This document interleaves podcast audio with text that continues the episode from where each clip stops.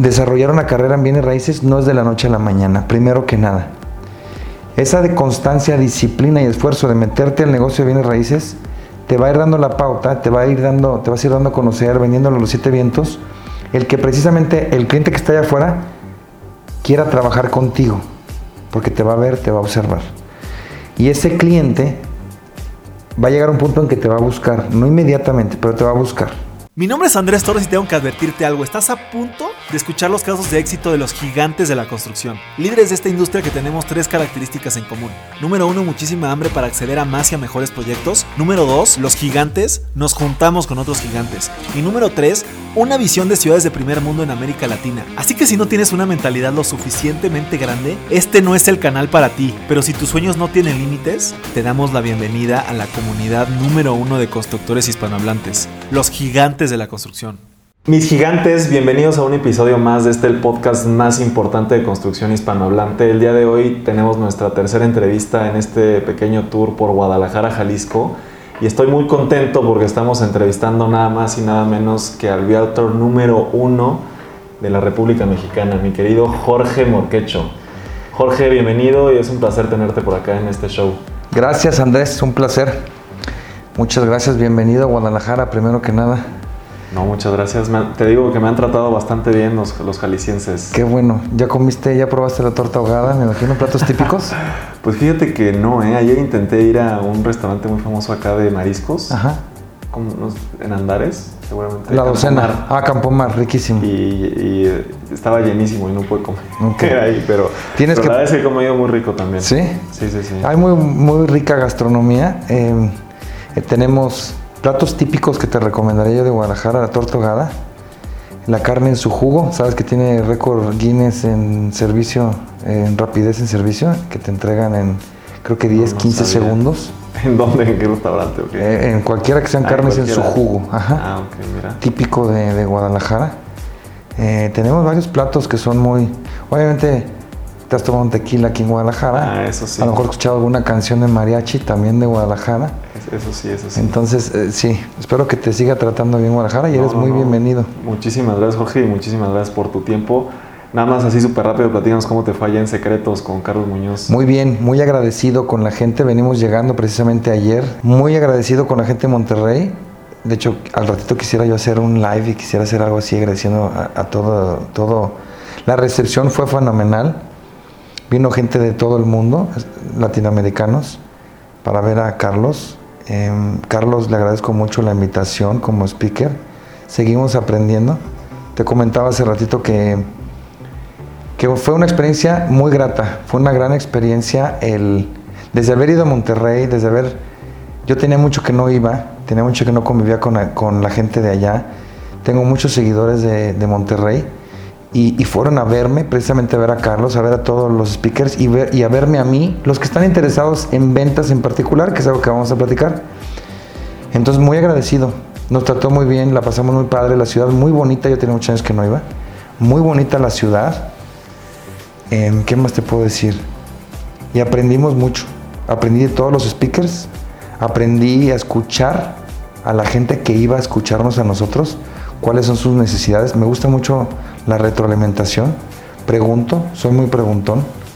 Se acercó mucha gente a la foto y a un consejo rápido con una pregunta. Había una fila, la verdad que fue overwhelming, fue em, abrumador en una forma muy positiva y me da muchísimo gusto. Entonces, no tengo nada más, nada más que agregar que, que fue una excelente eh, experiencia en todos los sentidos. Qué bueno, Jorge, qué bueno, me da mucho gusto y, pues esperamos verte pronto en algún evento en Ciudad de México, ahí nos apuntaremos. me encantaría. Tú radicas en Ciudad de México, ¿verdad? Sí, sí, sí, no somos de Ciudad de México. Ok, organízate algo y tú dime a mí donde me invitan voy, entonces... Ah, mira, pues de hecho, de hecho llevamos tres eventos, llevamos tres eventos allá Digo, son eventos más o menos, eh, de, el último fue de 50 personas y pues todos también del ámbito de desarrollo inmobiliario. Entrevistamos a Jacobo Micha y a Moisés Romano, son dos desarrolladores de la comunidad judía okay. y pues estuvo también bastante interesante. Me imagino que muy interesante. Pero, pero bueno, mi Jorge, eh, ese, ese tema será para otro día. El día de hoy pues queremos platicar de ti y conocerte. Te tenemos cinco preguntas preparadas. Nosotros estructuramos un poco el tema con, con, el tiempo. Empezamos con el pasado, después obviamente el presente y al final el futuro y lo que sigue para Jorge Morquecho. Eh, pero entonces, pues mi primera pregunta sería que nos platicaras un poco de, de, ti, de, de, cómo ha sido toda tu trayectoria. Sé que, que, tu familia siempre ha estado vinculada con los bienes raíces y con el desarrollo inmobiliario. Hay una frase que tú me platicaste la última vez que yo estuve acá en Guadalajara, que, que fue, si no tiene techo, es de los morquechos. Sí, que, que yo no la inventé. Entonces me gustaría que nos platicaras un poquito de, de esa frase y, de la trayectoria de tu familia y de, ti en el, sector inmobiliario. Claro, con gusto. Voy a tratar de ser lo más breve posible.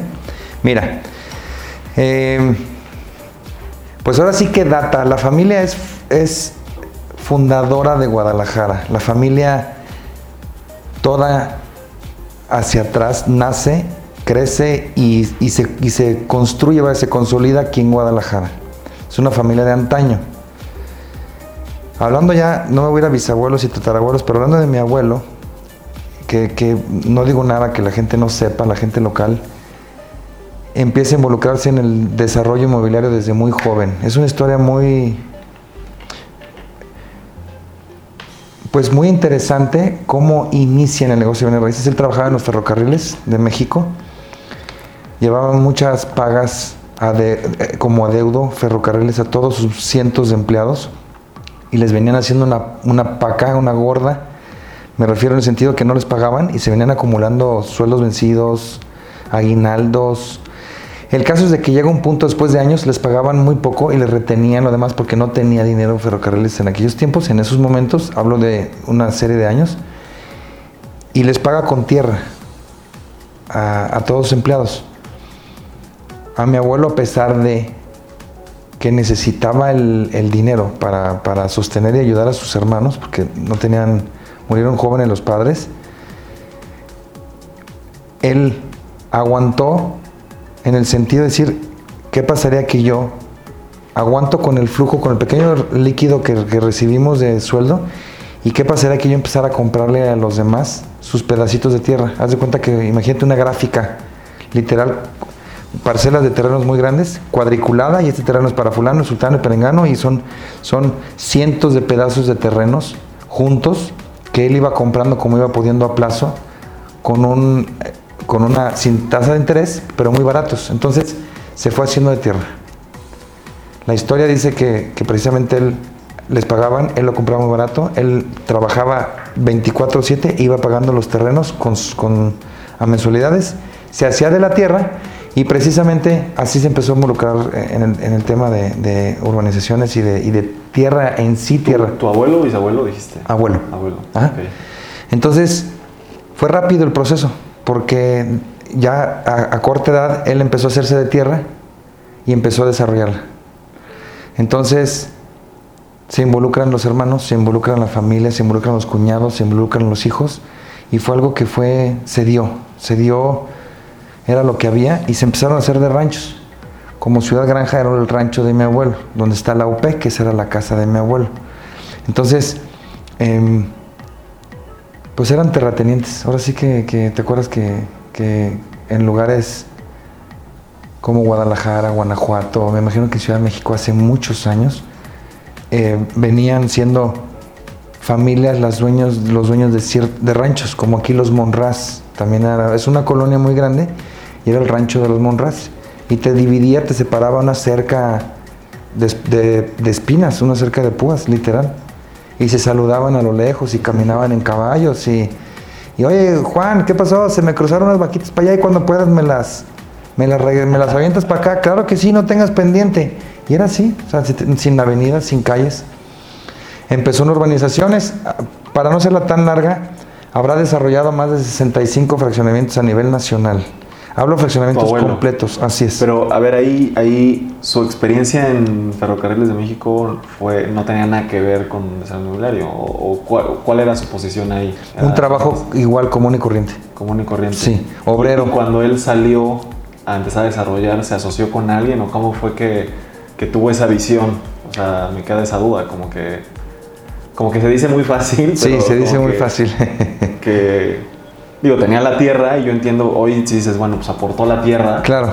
O, si él mismo dijo, pues, o de dónde sacó. Él aportó la tierra en sus primeros desarrollos y, conseguía em, a esos capitales que pudieran aportar capital para mano de obra y maquinaria y urbanizar. Empezar con maquinaria, servicios, ya sabes, calles y empezar a urbanizar. Hasta que a lo mejor después del primero o segundo, en sociedades, habrá llegado el punto que él ya era con capital propio comprar la tierra y el, y el capital para desarrollar. En aquellos tiempos se usaba mucho que tuvieras tu propia maquinaria. Ahorita los subcontratas, la subcontratación es más de unos 20, 30, 40 años para acá, pero antes era, era tener tu propia maquinaria, era tener tu propio banco de arena, cosa que tuvimos la familia, muchos bancos de arena durante todo el periodo de, vida. Entonces, al día de hoy, este año cumple 96 años el grupo, la firma, fundada por mi abuelo, y, y efectivamente tuvo, tuvo sociedades hasta, hasta llegar a un punto en que ya era él solo. Así es. ¿Y tú? O sea, tú cuando entraste ya tenías algo, o sea, tu, familia nuclear, o sea, tu padre o, tu madre tenían algo que ver o tú empezaste por otro tema o, cómo fue tu incorporación al sector inmobiliario? Buena pregunta y es la que la típica pregunta que yo escucho es es precisamente ¿en qué momento? Yo desde chiquillo, hablo desde los 3, 4, 5 años desde que nací, yo recuerdo que mi papá me llevara a los bancos de arena a los bancos donde precisamente rascan este bulldozers, trascabos, rascan el cerro, lo cargan con, otro tipo de, maquinaria a los camiones de volteo y se van. A mi papá le encantaban los bancos de arena. Entonces, desde chiquillo estaba en maquinaria, estaba en bancos de arena, estaba en los mismos complejos acompañando a mi papá a dar vueltas a rutina, a ver si los vendedores de la ubicación literal de sombrilla con, silla y mesa necesitaban algo. Y tenemos que andar en rondines, rondines para ver si necesitaban algo, porque era la vieja escuela, no había celulares, era todo por periódico, era todo físico, era publicidad eh, impresa o radio, entonces yo lo acompañaba desde chiquillo. Voy a marcar algo rápido, eh, hablé un poco de mi abuelo, te hablo un poco de mi papá. Cuando mi papá quiso iniciar en el negocio de unas raíces, que ya tenía cierta edad, hablo también muy joven, 18, 17, 18 años, él creyó, y fue algo que se volvió un efecto dominó, que iba a llegar con mi abuelo y le iba a decir, estoy listo para trabajar, quiero trabajar, ¿dónde está mi silla, mi despacho, mi escritorio, mi lugar acá, este, fregón, como para yo empezar? Y le aplicaron la misma de Henry Ford. Eh, le aplicaron con mucho gusto, habló a un vendedor, mi abuelo, mandó llamar, le dijo, llévatelo, enséñale y que empiece como empezamos todos y se lo lleva mi papá a uno de sus tantos desarrollos que estaba fraccionando en aquel momento y comercializando, porque era comercialización directa, siempre había fuerza de venta directa, y te hablo 200, 300 agentes inmobiliarios fijos del, de mi abuelo, para que se dividían, como ahora en día esos grandes grupos desarrolladores que conocemos, tenemos aquí en local grandes firmas, orgullosamente apatidos, que tienen sus fuerzas de venta directas.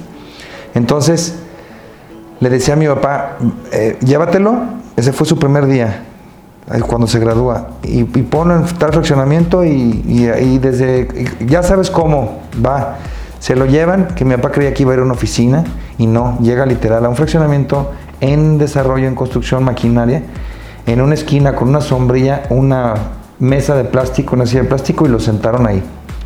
Por órdenes de tu papá, aquí te sientas, aquí esperas, venimos por ti a las 2 de la tarde.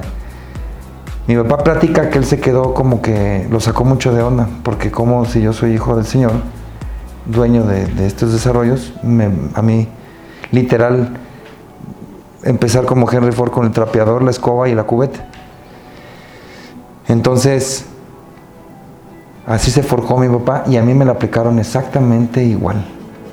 ¿Todavía con las sombrillas? sí, a mí me tocó la sombrilla. Me tocó la guardia, me tocó la sombrilla me tocó de como la vieja escuela. Yo, yo tengo la suerte. Y fue una frase que curiosamente le encantó a Carlos Muñoz ahorita en este evento. Que yo le comenté que habemos algunos, o muchos, o varios, en la sala, que tuvimos las, o tenemos la suerte de haber, de ser de una generación que no lo teníamos, muchas cosas que no teníamos, teníamos que ahora tenemos, como la tecnología, el celular. Venimos de una generación que había muchas cosas, bueno, que vivíamos en un mundo que no había muchas herramientas y que nos tocó el trance, la transición de empezar, de que lo hubiera, a diferencia de las generaciones ahorita que nacen y ya existen, ya existe el internet, ya existe el celular, nacen eh, sabiendo jugar videojuegos. En estos tiempos no, en estos tiempos fue la evolución y, vinieron a existir poco a poco. Entonces, yo vengo de esa generación y fue vieja escuela, sin redes, sin celulares, sin fotografías de celulares, eran cámaras profesionales como estas, ir a revelarlas. Era periódico, era impreso y así literal, igualito me la aplicaron a mí. Sombrilla, te hablo a los 14, 15 años, sombrilla, silla de plástico, mesa de plástico y revista y esperar a que pasara alguien para abordarlo y mostrarle el desarrollo, mostrarle los terrenos con esperanza de que ¿Y qué, fue lo más, que más aprendiste ahí en esa etapa? Mucho, muchísimo, desde abajo. Cómo aprender a vender desde abajo. A mí mi papá me daba coscorrones. Eh, hablo este, en, en modo figurado, en el cual fue muy duro y muy rígido conmigo, rápido en, enseñarme, mostrarme y decir, no hay tiempo que perder, no tienes tiempo que perder. ¿Sí? Tienes que enseñar, ¿te quieres meter a las ventas de bienes raíces? ¿Quieres ser el mejor vendedor? Yo te voy a enseñar cómo, pero tienes que aguantar vara. Es 24/7. Entonces fue muy duro conmigo. Fue mi mentor, yo tuve la... El, mentor de mi abuelo, de mi papá, fue mi abuelo. Y mi mentor, yo tuve la suerte de tener un mentor, un gran mentor que fue mi papá.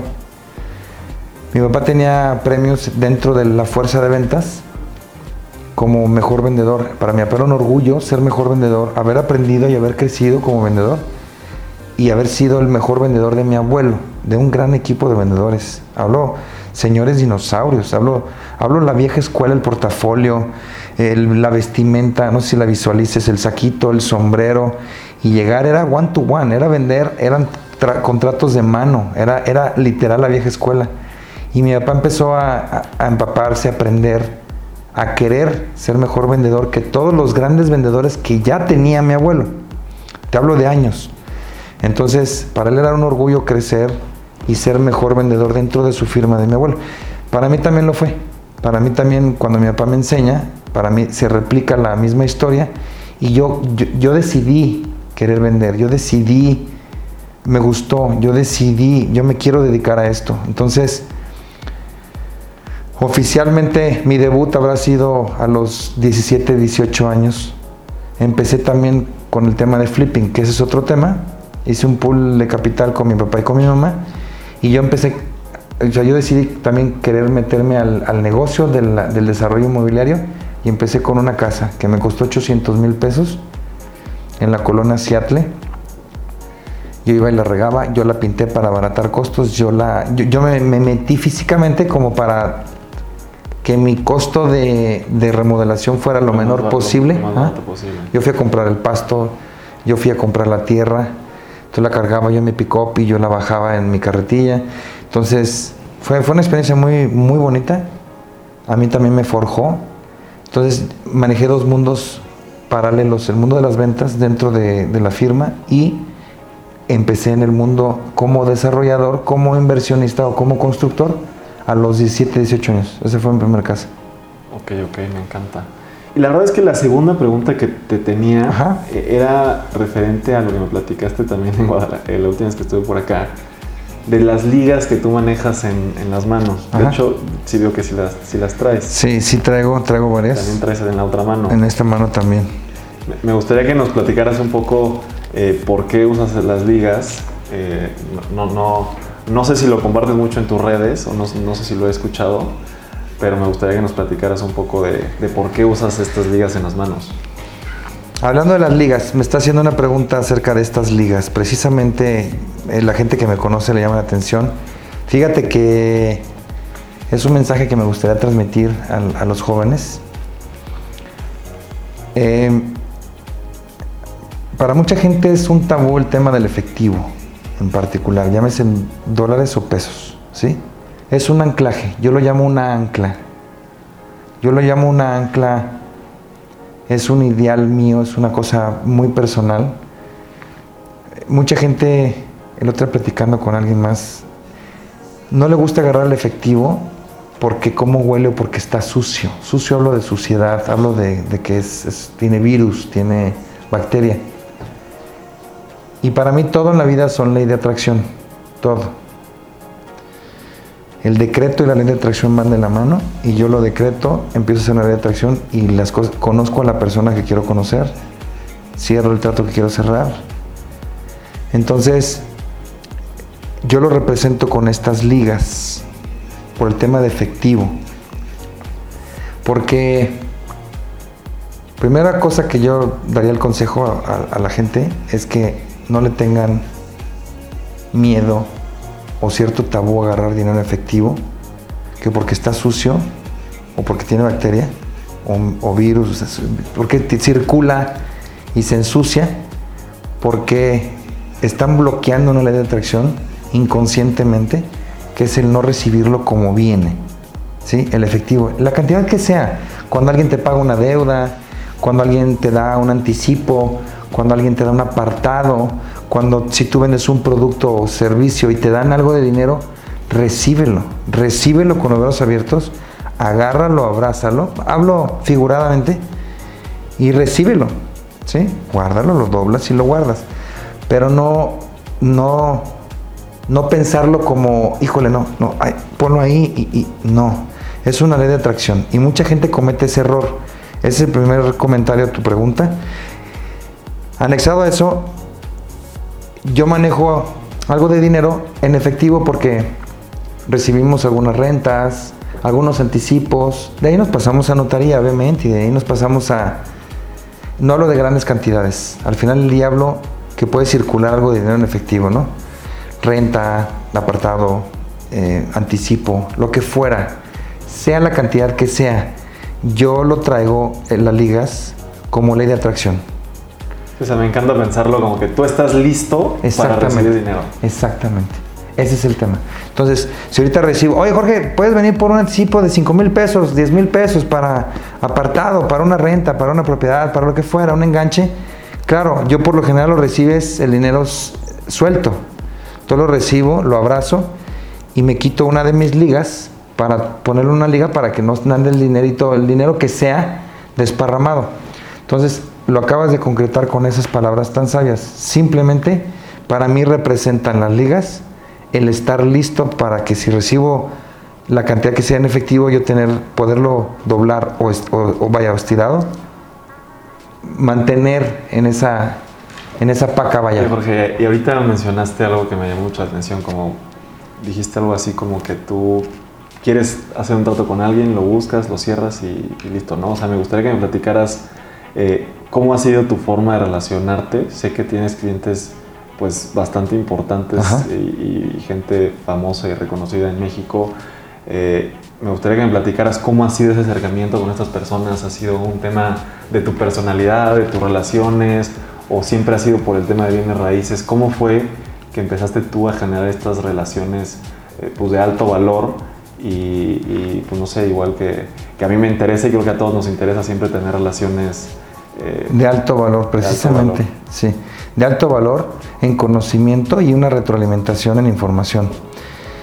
¿Sabes qué? Me, me hacen mucho esa pregunta y se basa en confianza.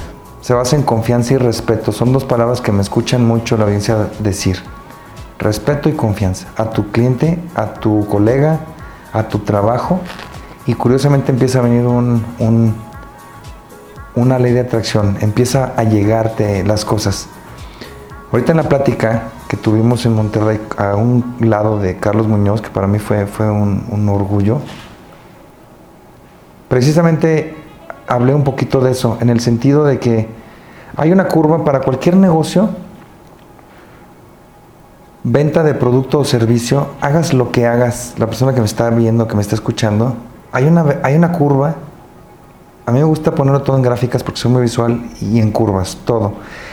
Y la curva de posicionamiento y de resultado dentro de las ventas, que son únicamente, nuestro retorno es únicamente por comisión, que no tenemos un sueldo fijo, como, como muchos empresarios, como muchas ventas como carros, seguros, bancas patrimoniales, criptomonedas, carros, venta de carros son por comisiones, no somos los únicos ni los últimos.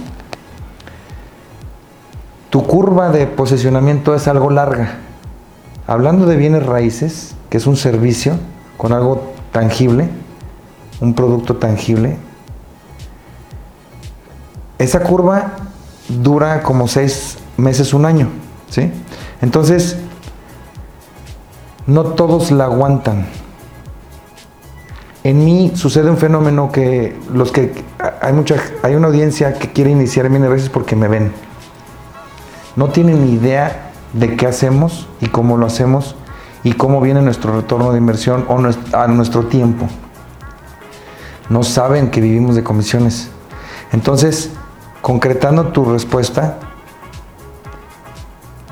simplemente quise irme a la raíz. Hablando de bienes raíces, yo haría investigación, concretaría, investigaría cómo lo hacemos y por qué lo hacemos primero desde inicio, para que si realmente decides desarrollar una carrera en bienes raíces, no es de la noche a la mañana, primero que nada.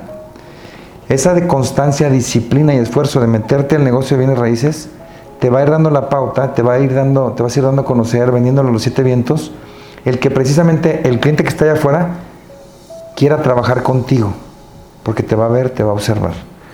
Y ese cliente va a llegar a un punto en que te va a buscar, no inmediatamente, pero te va a buscar. Hablando de los que inician, ¿no? hablando de, un perfil que ya tiene, o está iniciando, o ya tiene un año, que ya pasó la curva de, de prueba. ¿Cómo incrementa sus valores o cómo incrementa el perfil del cliente? Te lo da el tiempo. Te lo da el tiempo y te lo da que ese cliente vea tu trabajo, vea tu constancia, vea tu disciplina, vea tu respeto a tu trabajo y más que nada vea esa perseverancia que estás, que no te dedicas momentáneamente a bienes raíces. ¿Por qué digo todo esto? Porque si realmente te quieres dedicar a bienes raíces no puedes vender cuatro o cinco productos al mismo tiempo, como cualquier otra cosa. De repente ves biografías en, redes sociales de personas que están tratando de encontrar su porqué, su porqué de vida, su porqué de qué hago, para dónde me puedo ir. Y ves que venden Vibri, con todo respeto, ves que venden accesorios de belleza, cremas, suplementos alimenticios y soy bienes raíces de lujo. Híjole, o no de lujo, no importa. Yo te pregunto a ti que me está escuchando, ¿qué credibilidad le da al cliente final? El que tú vendas cinco productos es como que todo y nada al mismo tiempo. Entonces, yo creo que el que quiera hacer carrera en algo, se tiene que especializar en esa misma carrera. Eso viene porque como vivimos de comisiones y lo entiendo, y es una curva de tiempo de posicionamiento de tu propia marca, tu propia cara, tu propio servicio, toma tiempo. Y como no hay un retorno de inversión de tiempo, porque no es que invertamos dinero, es tiempo lo que estamos invirtiendo, se desesperan las personas y empiezan a vender otras cosas al mismo tiempo. Ahí viene el que qué confianza le vas a brindar al cliente. Ninguna. Entonces, sigo con tu pregunta. ¿Cómo puedo incrementar los valores y el nivel de cliente? Con perseverancia. Fíjate cómo nos regresa. Con constancia, con respeto a que nada más es el nicho que te quieres dedicar. Hablando de ventas de bienes raíces. Entonces, si pasamos esa curva, si depuro mi biografía, si realmente me quiero dedicar a bienes raíces y es al único que te dedicas, tu cliente va a empezar a ver la seriedad. No te va a buscar inmediatamente, porque a mí me pasa. Y lo digo por experiencia propia. Oye, tengo seis meses estudiándote, clientes fuertes. Y hasta ahorita decidí contactarte. Te vengo estudiando, te vengo estoqueando. Y hasta ahorita decidí tomar la decisión de que quiero comprar una propiedad multimillonaria o quiero vender, son dos lados de la moneda, o quiero vender una propiedad multimillonaria. Pero te venía estudiando, venía estudiando tu trabajo. Entonces lo digo por experiencia propia. Si realmente te quieres dedicar a bienes raíces y quieres incrementar el valor de tu cliente, o el valor, los valores de mercado, no hablo la, la persona, nada es personal, no hablo el valor de la persona, ¿eh? no hablo el valor de su conciencia, no hablo el valor de sus sentimientos, estamos hablando de valores de ticket, ¿estamos de acuerdo? Sí, sí, sí. Si quieres incrementar tu valor de ticket de la propiedad, si quieres incrementar el nivel de cliente, que es otro tema, pues porque hay niveles de clientes porque trabajan más, porque tuvieron suerte, que la suerte no existe, que, que, tuvieron las herramientas y que hay niveles de clientes. Y eso es, es independiente, ese cliente despierta a las 5 de la mañana, ese cliente no tiene casi amigos, ese cliente es un solitario, porque es muy poca la gente con la que se conlleva, con la, con la que, con la que se, se codea. Entonces, bueno, eso es otro tema. Al final del día, Fíjate cómo me llevan las dos palabras que te dije en un principio. ¿Cómo incremento mi valor de propiedad o cómo incremento el nivel económico de mi cliente? Con trabajo, con disciplina, con constancia, con dedicación y con que respeto a tu trabajo para que ese cliente vea ese respeto que tú le tienes, que te dedicas realmente a la venta de bienes raíces y no haces cinco o siete cosas al mismo tiempo. Vendes carros, en la tarde vendo Vibri, vendo accesorios, también soy un realtor, soy RP de restaurantes, bares. Yo te pregunto, ese que, esa persona que quiere comprar un patrimonio para renta, para venta, para flipping, para inversión, para un familiar, yo te pregunto, ¿va a escoger a ese perfil o va a escoger a un perfil que hay muchos que únicamente se dedican a bienes raíces. Oye Jorge, y me, queda una duda en ese sentido. Ahorita que mencionaste esto de te estuve estoqueando, ¿no? ¿Tú cuánto tiempo llevas en el negocio inmobiliario? Yo 25 años. 25 años. ¿Y de esos 25 años cuánto tiempo llevas en las redes, por ejemplo? Yo soy una persona, como todos los que están viendo y escuchando, con las mismas condiciones y herramientas y con la misma toma de decisión que nada más son dos, puedes o no puedes, te subes o no te subes al tren. Contestando tu pregunta, yo vengo de una generación que no lo había. Y yo tenía dos sopas, subirme al tren tecnológico o no subirme, como muchos de mi generación que no se subieron o como muchos de mi generación que se subieron. Entonces, concretando esa pregunta, yo decidí subirme yo decidí cuando yo soy una persona que toma acción inmediata. Vengo de que no lo había, lo hubo, pum, me subo. ¿Cómo? Aprendo. Eh, tutoriales, eh, estudio, em, quiero saber más. ¿Cómo puedo ser mejor? En marketing digital, en controlar las redes. Yo no, yo no nací sabiendo usar un Instagram, yo no nací sabiendo usar Google Ads, Google CEO, eh, Facebook Ads no, yo, yo, tomé la decisión de quererlo aprender. No, lo digo porque, o sea, no sé cuánto tiempo lleves en, redes, o sea, no sé si cinco años ah, o cuánto tiempo. Desde que inicia. O sea, ¿qué será? Desde que inicia Facebook, desde que inicia Instagram, eso es lo que iba. Precisamente yo tomé la decisión de subirme. Yo tengo Facebook desde que sale el Facebook, sale el Instagram, yo, yo obtuve el Instagram. Como yo ya sabía lo que, lo que estoy haciendo y lo que, lo que quiero hacer desde entonces, entonces yo, empecé a aprender los algoritmos de Instagram, empecé yo a hacer investigación de cómo funciona Instagram, qué patrones empieza a adquirir y cómo puedo vender mi producto o servicio desde el día uno. Ya. Sí, porque como dijiste esto de me estoquean, porque entiendo que ahorita tienes un muy importante en las redes, no sé desde hace cuánto, pero antes de las redes ya tenías esos clientes Premier que tienes ahorita. Sí, sí, era one to one. Sí. O sea, y antes era más bien lo que tú decías, ¿no? El tiempo, la perseverancia, estar, ir, parar. Recomendación, exactamente. Porque tuve una, tuve una, entrevista con una persona que se llama Jesús Macías, ¿no? Ajá. Y él me decía que, por ejemplo, adquirió muchas propiedades, adquirió muchas propiedades como realtor jugando golf en, en, un club de golf. Lo apoyo al 100% y coincido no, no sé si en ese sentido, por ejemplo, en la parte de las relaciones, eh, tú, tú, antes de las redes, o sea, entiendo que ahorita en las redes te buscan y te estuve estoqueando, y antes de las redes, ¿tuviste alguna estrategia así? Sí. ¿Cómo fue que conociste? Así es. Golf, carros, lugares que visitan mis clientes, estar en los lugares que van mis clientes. Lugares de moda en playa, hoteles de moda en playa, eh, restaurantes de moda locales, eh, club de carros, eh, golf. Entonces yo me monté. Tú tienes la opción de hacerlo o no hacerlo. Si mis clientes juegan golf, quiero aprender a jugar golf. Aprendí a jugar golf. Si mis clientes tienen ciertos carros, bueno, a lo mejor no esos Lambos, esos Bugattis que tienen algunos clientes que tanto quiero, tanto admiro. Pero pues, a lo mejor lo más alto que puedan tus circunstancias, tu economía, como para tratar de estar lo más cercano al tipo de clientes que tú tienes Harley Davidson, club de Harley, cómprate una Harley. Si puedes, tienen club. Hablo yo del nicho de bienes raíces de lujo, hablo de los, de los realtors que quieren incrementar su ticket de venta, hablo de cómo incrementas tu, el valor, o sea, el valor adquisitivo de tus clientes comiendo donde comen ellos, jugando golf donde juegan golf, yendo a los clubes de motos que van ellos, yendo a los clubes de carros que van ellos, yendo a los hoteles que van ellos, invirtiendo dinero en conocimiento, ¿qué piensa tu cliente? Yo lo hago. ¿Cómo piensa mi cliente? ¿Qué come mi cliente? ¿Qué hobbies tiene mi cliente?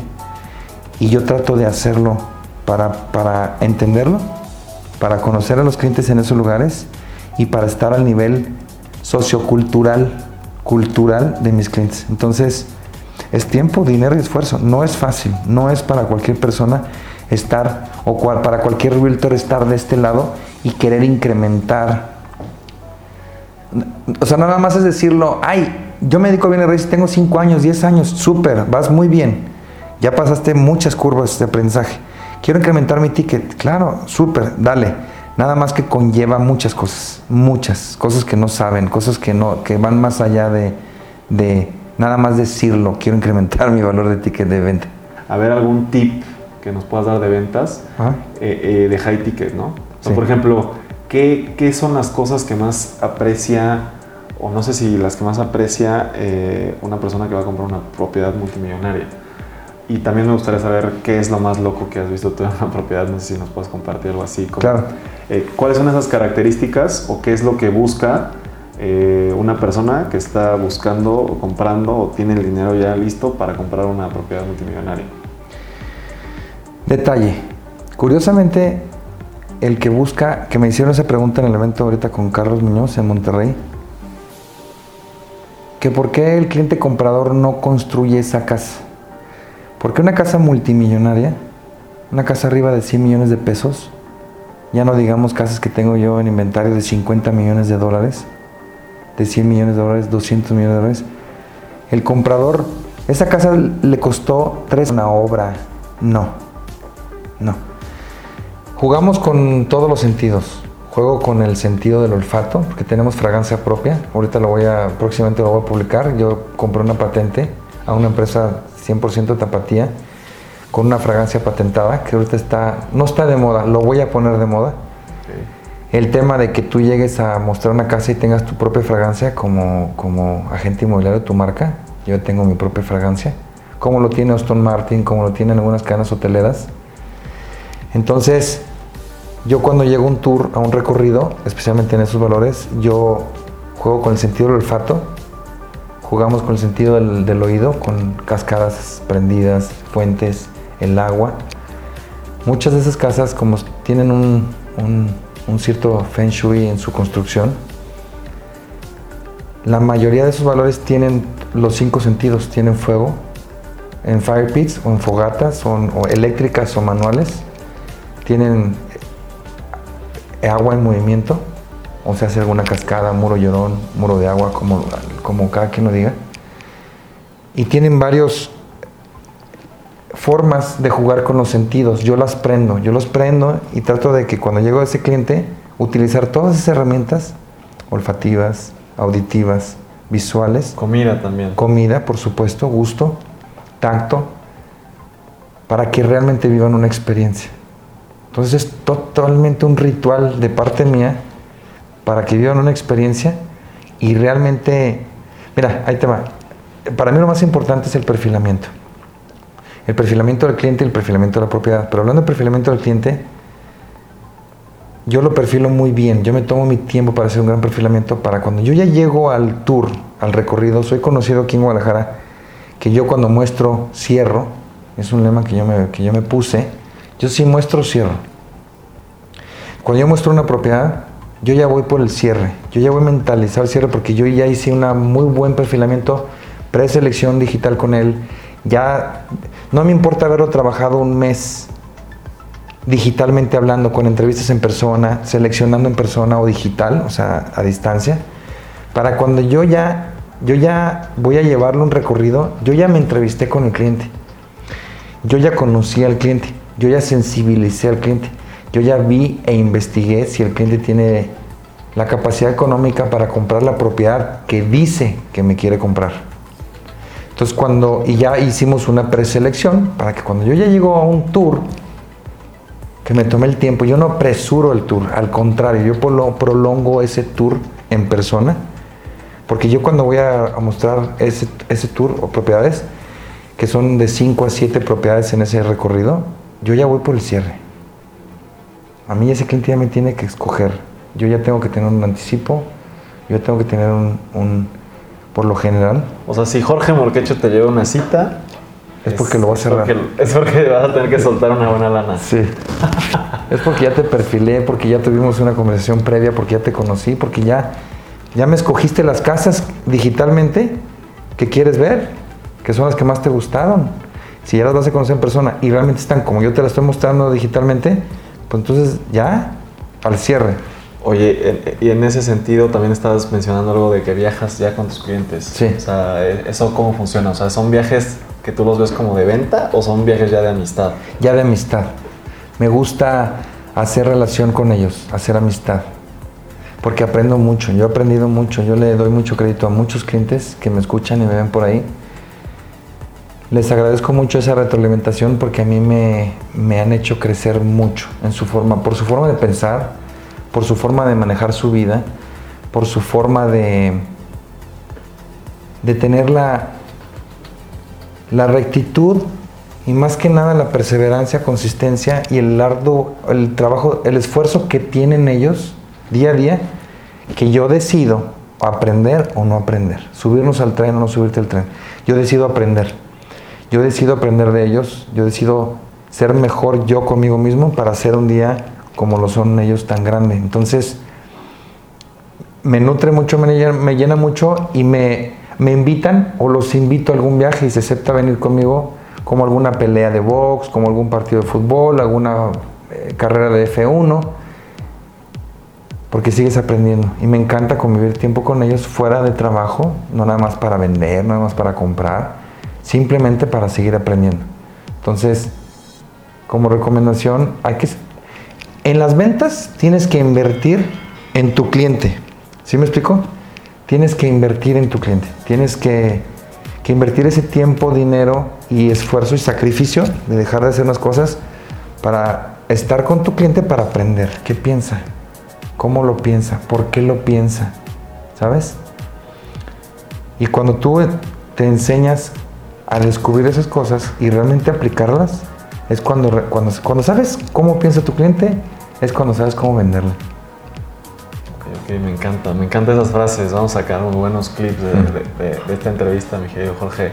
Digo, nada más para que se dé una idea a la gente que nos escucha, pues tú, le ves propiedades a lo que yo conozco, al Canelo Álvarez, sí. Checo Pérez. Es mi cliente y amigo, ambos, así es. Alejandro Fernández. Así es. Vicente Fernández, papá. También Vicente Fernández. Así es, Lorena Ochoa. Lorena Ochoa. Orgullosamente todos tapatíos que radican o pasan la mayor parte de su tiempo en Guadalajara. Entonces alguien nato, que es, oye, me recomiendas a alguien, me recomiendas. Aparte se les conoce de toda la vida, de muchos años, especialmente la familia Fernández, que son nacidos y creados aquí en Guadalajara. Ya, pues, pues qué gran nivel y pues estamos seguros que van a seguir Grupo los, Maná. Los éxitos en, en, las ventas de lujo. Jugadores de fútbol, soccer que se vienen a jugar y a redecar aquí en Guadalajara, orgullosamente. Y ahorita traigo un gran nicho de mercado a los músicos, a los que son músicos, que vienen a radicar a Guadalajara, de norteño banda, de grupo, de grupo de, música regional mexicana, orgullosamente, varios que vemos en la tele. Y me encanta. Se corre la voz entre ellos. Fidel Rueda, si nos está viendo por ahí, cliente y amigo mío. Eric Aragón de Grupo Codiciado Espinosa Paz, tengo muchos años de conocerlo también. Todo mi respeto a todos ellos, admiración, me encanta toda su música. Eh, ya te imagino que también has de ser fiestero entonces, mi Jorge, para andarte relacionando con eso, o, eso no se requiere. No, no se requiere, pero sí me encanta, sí me encanta tomarme mi tequila de vez en cuando, por supuesto. Me encanta convivir con ellos. Entonces, y se corre la voz y se recomienda. Al final de cuentas es recomendación. El que yo he hecho muy buen trato, muy buen, muy buen, con mucho respeto, lo que dijimos en un principio, que son mis palabras clave, respeto y perseverancia. Entonces, eso me brinda y tiempo, obviamente tiempo, curvas, me, me, lleva a que me recomienden mi buen trabajo, entre el, hablando del rubro de música, el giro musical, y me recomiendan, y vienen por recomendación. Oye, compré una casa o renté una casa de X valor en Guadalajara. ¿Quién te recomienda? Ah, ¿por qué? Porque cuidé su integridad. Por eso me refiero a respeto. Tu patrimonio también. Independientemente que sea persona pública o no sea persona pública, para mí, mi protocolo, y esa es mi, mi Biblia hacia con mi cliente, sea quien sea, cuidar su integridad, cuidar su identidad y cuidar su seguridad. Esas tres cosas para mí son básicas, son, son, están tatuadas. Los tres pilares. Sí. Tres pilares de Jorge Morquecho. Sí, para un cliente. Si a eso le agregas que es una persona pública o un empresario muy conocido, es algo para mí mucho más fuerte. El cuidar su integridad, máximo respeto, su seguridad y su, y su patrimonio. Entonces, por eso te fijas que, que, regreso respeto, regreso integridad, regreso recomendación, porque todas esas palabras claves que son pilares me llevan al lugar en el que estoy ahorita, porque las respeté, porque las comulgué todo el día, las, las, las vivo, las respiro todo el día. Respeto a mi cliente, respeto a su propiedad, respeto a mis colegas, día a día. Entonces, eso, eso te va recomendando y te va incrementando tu ticket al final del día. Me encanta, me encanta, Jorge. Ya, veo que tienes alguna llamada, no, te quiero quitar mucho tiempo. No, no es eso, para pero, nada al contrario. Pero la, quinta pregunta, que tenemos, la quinta pregunta y una pregunta bonus con la que tenemos todos los episodios. Claro. Pero la quinta pregunta es, ¿qué sigue para Jorge Morquecho? Sé que tienes ya en puerta muy pronto eh, un evento de Million Dollar, Experience. ¿Por qué de Million Dollar Experience? ¿Ya te imaginas por qué? ¿De Million Dollar Broker? Bueno, eres de Million Dollar Broker, pues ahora va a ser de Million Dollar Experience. Así es. Pero no sé si va a ser así de cara tu, el, evento. No, no, está en los mismos valores que están los, los mentores ahorita cobrando por una mentoría de 12 horas. Cabe mencionar que es de 12 horas. Aparte es 2 por 1. Tú conoces a Oscarito Bravo. Sí, sí, sí. Estamos participando juntos en una sociedad de tiempo, dinero y esfuerzo eh, eh, para este evento. Entonces una colaboración eh, de su mindset, de un mindset y de la expertise de bienes raíces, en el cual no, simplemente lo quisimos hacer algo que fueron realmente una experiencia del millón, una experiencia para motivar y que todos aquellos que no tienen alcance a esos valores, cambiarles ese mindset, que todo es posible, que claro que pueden incrementar su, valor de ticket, que claro que pueden incrementar el valor de sus propiedades, que claro que pueden incrementar sus ventas. Yo se los voy a enseñar ese día. Entonces, es un evento muy padre. Voy a seguir con esa academia. Aprovecho a, contestar tu pregunta. ¿Qué sigue? Una academia real de bienes raíces, impartida por alguien que tiene 25 años de experiencia, tercera generación, que vive en la calle, literal, vendiendo. Yo no soy de oficina para mí es un tema que me lleva en oficina. Tenemos un equipo, un gran equipo, que les agradezco a todo mi equipo, todo el esfuerzo, todo el tiempo, todo el trabajo que, hoy nos pone donde estamos, como la empresa número uno. Y que es un tema para que me lleven a oficina, porque hay guardias, hay, todo un equipo en oficina. Yo, yo estoy en la calle. Yo me gusta estar en la calle, me gusta estar con mis clientes, me gusta estar adquiriendo nuevas propiedades, haciendo networking, marketing. Entonces, ¿qué sigue? Una academia real de agentes inmobiliarios para agentes inmobiliarios. ¿Qué sigue? Llevo cuatro años desarrollando una plataforma digital, una app, la primera herramienta en México para los agentes inmobiliarios, combinando las necesidades del cliente buscador comprador, donde puede hacer trueque, donde vas a poder comprar, traspasar, remodelar, eh, va a haber secciones de flipping, muros. Es una red social inmobiliaria siendo una herramienta para los que nos dedicamos a La primera en México cuatro años desarrollándola, más del millón de dólares invertido, volvemos a The Million Dollar Broker. Sí, más de 5 mil horas invertidas, humano. He cambiado de cuatro programadoras, no han tenido la capacidad eh, digital para conllevar esa plataforma a cabo. Entonces tengo que, cambiar de, programadores y volver casi a empezar. Por eso me ha llevado tanto tiempo. Ya está en plataformas en, en ellos y en Android. Ya está terminada Estamos ahorita en una ronda de capital para salir al mercado con un punch digital. Ya pasamos la curva de pruebas, estoy listo. Ya primeramente Dios la van a ver, se llama Abut, por eso puedo hablar de ella, porque era un secreto totalmente hermético de mi parte. A de Arturo, B de bueno, U de uva, T de Tito. Abut. Quiere decir colindancias en latín. Ya la puedo mencionar, ya te la puedo presumir, porque ya, ya es una realidad para mí después de cuatro, más de cuatro años. Entonces, ¿qué sigue? Sacar mi plataforma digital, una academia de agente inmobiliario para crear agentes inmobiliarios, de verdad. Estoy terminando un libro, mi primer libro, con muchas ansias, con, varios secretos, las 10 cosas que debes de hacer para hacer un cierre, las 10 cosas que no debes de hacer, el perfilamiento, que a mí me encanta el tema del perfilamiento para que cuando vayas a mostrar una propiedad cierres o sea, en tu tour, a lo mejor te pasas un segundo recorrido, pero ya vas por un cierre. Cambiar ese chip, la ley de atracción. Dentro del mundo de bienes raíces, ¿eh? Hablo voy a hablar de mi liga, de mis ligas, tus anclas que debes de crear. Ley de atracción, karma, buena vibra. ¿Qué más sigue para Jorge? La verdad que, que mentoría, mentoría presencial. Quiero compartir conocimiento. E, eso es algo que me, que me apasiona el hablar. Quiero tener, estoy trabajando en mi propio podcast, en mis propios micros, en mi propia sala, invitar a gente, al medio. Yo hablo de gente del medio, que vas a estar súper bien, bienvenido, ah, invitado, cuando yo lo tenga, encantado. Todo lo que, que, conlleva y todo lo que, los directos e indirectos, como dice mi papá, dentro del mundo de los bienes raíces, que está la construcción, están los fondos, está la inversión, está el capital, está el retorno, está las ventas. Yo te platicaba hace rato detrás de cámara que mi expertise, para los que no me conocen, es ventas, es meramente venta. Yo no entro mucho en el tema de la inversión, cómo iniciar en las inversiones de bienes raíces, cómo hacer un capital para, para desarrollar, yo no. Te puedo aconsejar, te puedo dar mi punto de vista, tenemos una sociedad con una constructora que tiene más de 28 años en el medio. Es, es una célula mía de nosotros, la parte de construcción. Más de 500 casas registradas. Te hablo casas en los 20 millones, 40, 70, 80 millones de pesos en construcción. Pero no es en algo que me involucre al 100% porque a mí lo que más me apasiona son las ventas. Yo decidí el deseo de, de convertirme en alguien que se posesione con los tickets más altos, que es lo que llama la atención y es el motivo de la entrevista. ¿Por qué de Million Dollar Broker? ¿Por qué el realtor que maneja los valores más altos en México?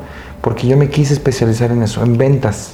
Mis colegas que están allá afuera, que manejan otros, otros niveles, súper respetables, súper bien, que a lo mejor venden más casas al año, súper respetables, súper bien. Todos aquellos mis colegas en Monterrey, Ciudad de México, Guadalajara, que venden otro producto, que hablan, que son speakers, como mi Gus, un saludo a Gus, un saludo a, Brando, un saludo a JP, un saludo a toda esa gente que conocemos, venden otro modelo de negocio. ¿Sí? Sí. Que tienen otro modelo de negocio, es, es captación de capital para inversión inmobiliaria. Súper. Ojo, no es mi tema, yo les ayudo a vender, son mis colegas, son mis amigos, yo no compito con ellos ni ellos conmigo porque mi core, mi expertise y lo que a mí me apasiona es conocer, promover y vender las propiedades más caras de México. E, ese es mi tema. Pues eres el, el realto número uno de, de, México, mi querido Jorge.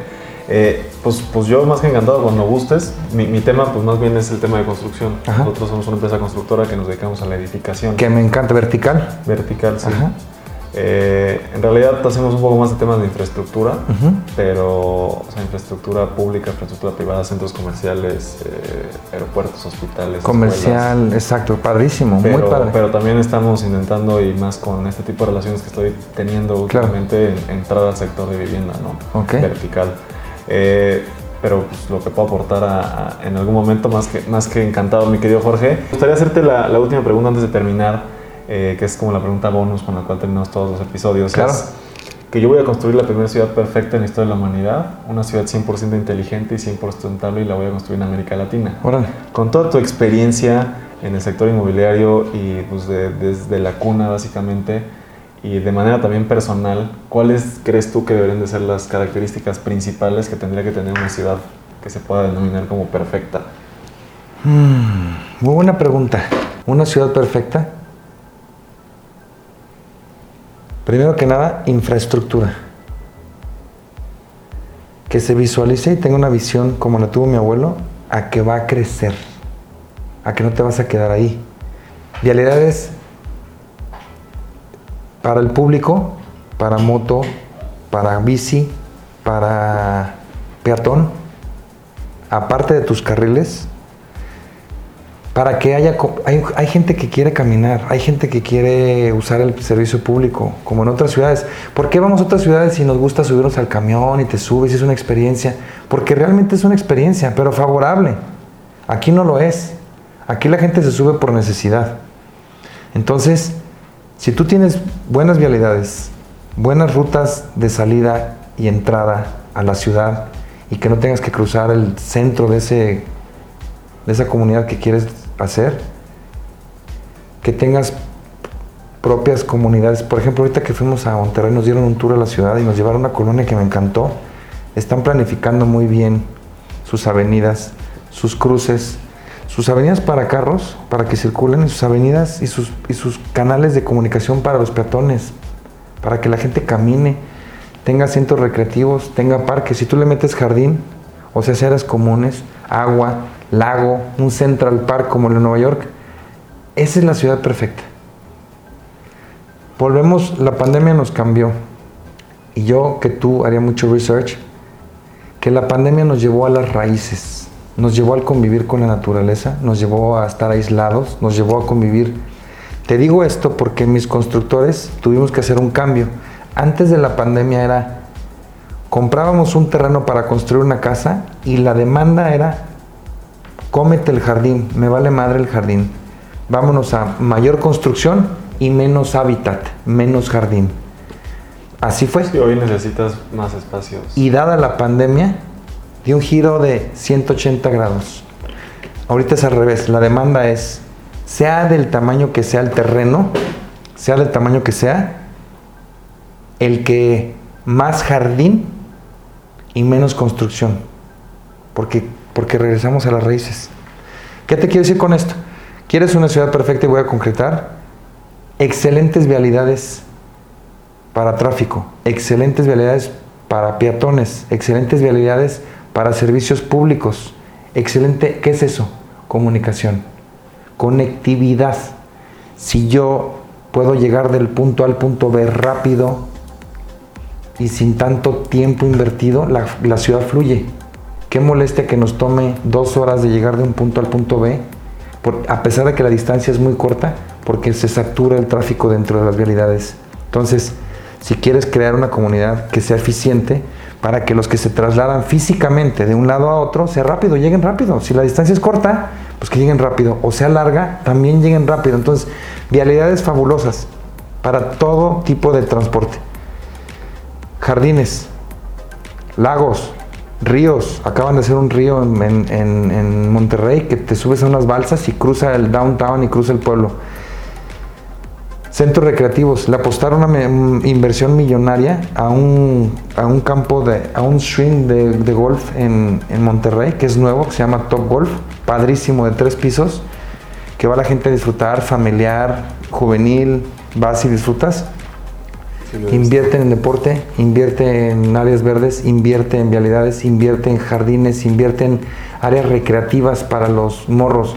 No es posible que no tengamos laguitos con esas vamos a regresar a las raíces. Y si tú quieres crear la ciudad perfecta, regresa a las raíces, quita lo digital y regresa, fíjate mi expresión, a las raíces. Me gusta, me gusta esa expresión. A que regreses a, ese laguito, como en las películas, y que tienen un control remoto, le ponen unas moneditas y están navegando el chiquillo y el papá con unos veleditos o un yatecitos en un laguito público, donde se suben a, los columpios, donde se suben a las resbaladillas. Es una era que vamos a regresar a las raíces. Pues muchísimas gracias, lo, tomaremos claro que, claro que en cuenta. Es un proyecto a largo plazo y pues seguramente te estaremos invitando a que comercialices. Me va a encantar comercializar algo así, me va a fascinar. Pero bueno, pues me gustaría que, dejaras aquí alguna, algún medio de contacto o tus redes para, que, que puedan buscarte y para qué quieres que te busquen. Va, yo soy muy digital y en, todas las plataformas me puedes encontrar como Jorge Morquecho Gess en lo personal. La firma de nosotros se llama Grupo Morquecho Gess, entonces la encuentras como morquechoges.com, jorgemorquechoges.com. Dentro de mi, de mi personal, en mi plataforma de www .com personal, que es Jorge Morquecho Gess. Vienen todas mis ligas, vienen todas mis plataformas digitales. TikTok, me encanta mucho el contenido de TikTok, el que uno atrae. Hay mucho, si lo buscas, hay mucho contenido de valor. Fuera de los bailes, fuera de la comedia, fuera del circo, mucho motivacional. Eh, yo manejo TikTok, Instagram, Facebook. El Twitter no lo, nunca lo entendí, o no lo quise entender más bien. Pero fuera de eso, todas las plataformas, tenemos un canal de YouTube, hacer una forma diferente de vender bienes raíces, se llama Morquecho GES, donde involucramos marcas de carros, involucramos em, el hacer mancuernas con marcas eh, de negocio para hacer precisamente alianzas comerciales, vendiendo el mismo producto que vendemos que son propiedades, bienes raíces, Seguimos este, repitiendo en ese sentido, en la forma de vender bienes raíces, en la forma de digitalizarlo, de plasmarlo. Somos la primera empresa en México de bienes raíces que tiene GIFs aprobados por Instagram. Vamos por las palomitas azules en, la inmobiliaria y en mi persona, primero Dios, ya pronto. Entonces, em, pues seguimos queriendo transmitir conocimiento. ¿Para qué me pueden buscar? Para mentorías presenciales o a distancia digitales, que vienen en mi plataforma jorgemorquechojes.com. Yo estoy a la orden, me encanta manejar mi, mi Instagram, me encanta contestar mensajes, dar consejo y realmente pongo a tus órdenes a la, a la orden de la gente que nos está escuchando. Eso es nuevo, de hecho no lo he hecho público, tú eres la primera persona que lo escucha. Gracias. El jorgemorquechojes.com, eh, vamos a iniciar con esa academia presencial llámese uno a uno o grupal. Los paquetes son basados en las horas. Si está así de fácil, ¿cuántas horas quieres de mi tiempo? Que yo tengo que dejar de hacer algo para, para asesorarte. Y eso es lo que cuesta tu paquete, las horas. Y el 50% de los valores que aparecen ahí es para digital. Si alguien, porque me pasó en Monterrey, oye, ¿podría yo tener mentoría contigo por algún medio digital como Zoom o FaceTime o lo que fuera, claro que sí, con mucho gusto, al 50% de los valores que aparecen ahí. Entonces, ¿qué es lo que quiero transmitir? Es que quiero compartir conocimiento, de alguna forma u otra. Entonces, estoy a tus órdenes, estoy a las órdenes de cualquier persona que quiere aprender algo de mí con muchísimo gusto. Ok, me encanta Jorge, muchísimas gracias, muchísimas gracias por tu tiempo. Ah, nosotros recuerden que ya tenemos nuestra página web que es www.somosgigantes.com.mx y mi software de administración de proyectos lo encuentran en balloon.mx. Muchísimas gracias Jorge, muchas gracias por tu tiempo y pues que sigan los éxitos. Igualmente, Andrés, un placer, gracias por la oportunidad. A ver si, si muy pronto ya no solamente se hace el realtor número uno de México, sino de Latinoamérica o por qué no de Estados Unidos. Me encantaría ya estar en las grandes ligas eh, a un lado con Gran Cardón y con... y con varios de allá. Pues ya para allá vas, mi Jorge. Gracias, yo admiro muy, mucho a Ryan Serhant, es mi inspiración. Ryan Serhant de Nueva York. Lo voy a buscar, la verdad, Sí, él fue mi inspiración para el canal de YouTube y para hacer las cosas como lo que hago, yo me inspiré en él. Ah, ok, lo, vamos a buscar. Que lo doy de consejo. Inspírense en alguien, inspírate en alguien que te guste. Y eso viene con investigación, viene con research, es gratis. Si a ti te inspira, a todos nos inspira alguien, a todos, a ellos los inspira alguien más.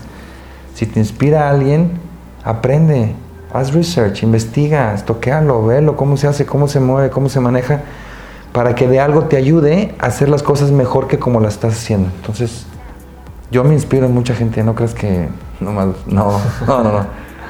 No, pues muchas felicidades Jorge y otra vez muchísimas gracias por tu tiempo. Igualmente, un placer. Hasta luego gigantes, nos vemos en una semana con un episodio nuevo.